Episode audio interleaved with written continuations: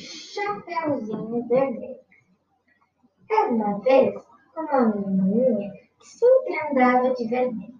Capuz vermelho, casaco vermelho, blusa vermelha, tudo. Por isso, ela era chamada de Chapeuzinho Vermelho. Então, um belo dia, sua mãe disse para ela: Chapeuzinho, vem aqui. Chapeuzinho foi para lá. Então, sua mãe disse: Leve esses doces para sua vovozinha que ficou doente. E disse: Mas não vá pelo bosque, vá para a estrada.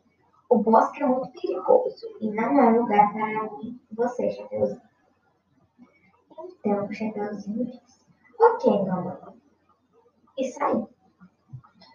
Mas ela resolveu desobedecer sua mãe. Muito curiosa, foi pelo bosque.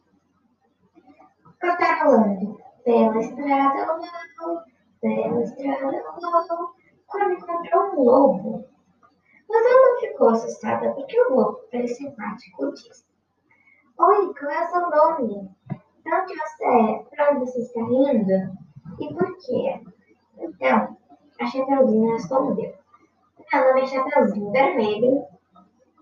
Eu estou indo entregar uns doces para minha vovozinha que adoeceu.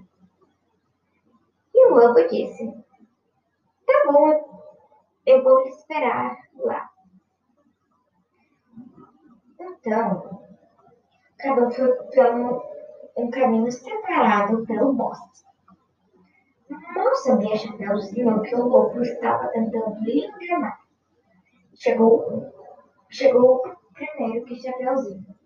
Então o lobo disse: Ah, vovozinha, sou eu, Chapeuzinho. E vovozinha Mas era tarde demais ela percebeu que era o lobo que já havia devorado ela. Um tempo depois, Chapeuzinho bateu na porta e disse: Vovozinha, abre a porta, é a Chapeuzinho. Então, o lobo disse: Pode entrar, minha netinha, a porta está aberta. Então, o Chapeuzinho entrou. Mas ela suspeitou, achou alguma coisa estranha, suspeitou da vovozinha, porque alguma coisa estava estranha. Então, ela perguntou três coisas. Por que os seus olhos são tão grandes? E o lobo respondeu: Para conseguir enxergar você melhor. Chapeuzinho perguntou de novo: Para que suas orelhas tão grandes? E o lobo respondeu: Para me ouvir melhor. E a última pergunta da Chapeuzinho: Para que essa boca é tão grande?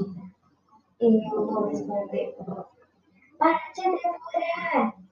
Então, ele devorou o Chapeuzinho. Mas, por sorte da Chapeuzinho sua vovozinha, um caçador estava por perto e escutou os gritos do Chapeuzinho. Então ele foi lá, entrou dentro da casa da vovozinha do Chapeuzinho e matou o lobo. Depois ele abriu, o caçador abriu o lobo com uma faca que tinha e conseguiu sal salvar Chapeuzinho e sua vovozinha. Após agradecer ao caçador, o caçador ele foi embora e Chapeuzinho voltou para casa. Fim.